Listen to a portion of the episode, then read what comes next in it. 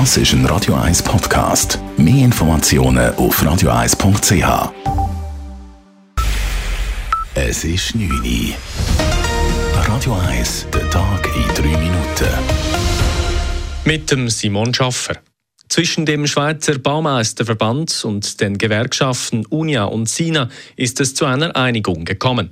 Die Effektivlöhne in der Baubranche sollen im nächsten Jahr um 150 Franken angehoben werden. Die Mindestlöhne werden um 100 Franken erhöht. Außerdem wird unter anderem ein zehntägiger Vaterschaftsurlaub ohne Lohneinbußen von den Arbeitgebern übernommen.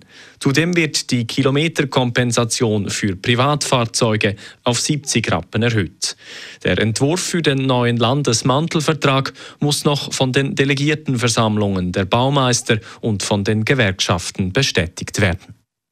Als Erstrat hat heute der Nationalrat mit der mehrtägigen Debatte über das Budget für das nächste Jahr begonnen.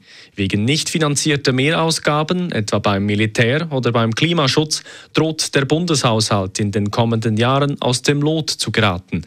Im Budgetentwurf des Bundesrates für das nächste Jahr kann die Schuldenbremse allerdings noch eingehalten werden.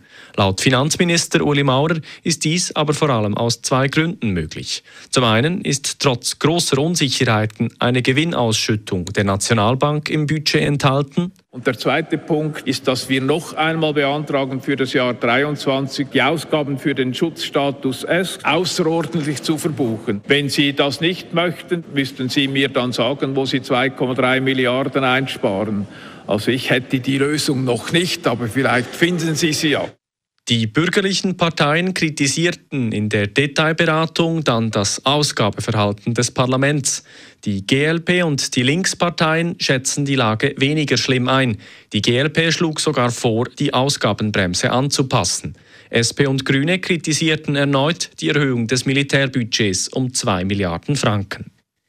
Die mediterranen Nächte in Zürich gehen in die nächste Runde. Restaurants und Gartenbeizen sollen in der Stadt auch im kommenden Sommer länger geöffnet haben. Dies während einiger Wochenenden im Juli und im August. Die Befürchtungen, dass es zu mehr Lärmklagen kommt, wenn die Beizen bis um 2 Uhr morgens aufhaben, haben sich dieses Jahr nicht bewahrheitet. Dazu Matthias Nink, Kommunikationsleiter im Zürcher Sicherheitsdepartement. Bilanz ist kurz gesagt positiv ausgefallen. Also das ist gut über die Bühne. Die Leute haben das genossen. Es hat fast keine Reklamationen gegeben. Und dann ist schnell klar gewesen, dass man den ein zweites Mal macht, weil verlangt ist ja worden, dass man den zweimal durchführt, den Versuch.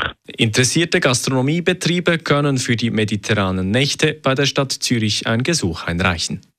Der Wolf bleibt weiterhin streng geschützt, auch in der Schweiz. Die sogenannte Berner Konvention hat einen Antrag der Schweiz abgelehnt, der den internationalen Schutzstatus von Wölfen hätte lockern wollen.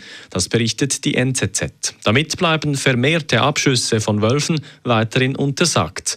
Allerdings enthält die Konvention bereits heute Schlupflöcher, die von der Schweiz genutzt werden. Die Berner Konvention ist ein internationales Übereinkommen von 46 hauptsächlich europäischen und afrikanischen Staaten für den Erhalt von Tieren und Pflanzenwelt. Radio 1 Wetter die heutige Nacht wird bedeckt und meistens trüb. Zeitweise gibt es auch Regen geht Richtung Oberland. Morgen Mittwochmorgen bleibt es dann bedeckt und es nisselt immer mal wieder.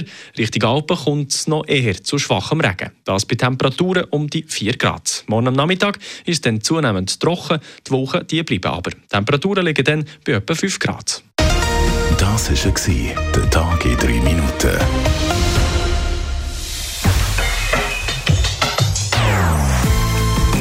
Non-Stop-Musik auf Radio 1. Bei uns klingt Musik einfach besser. Non-Stop. Radio 1.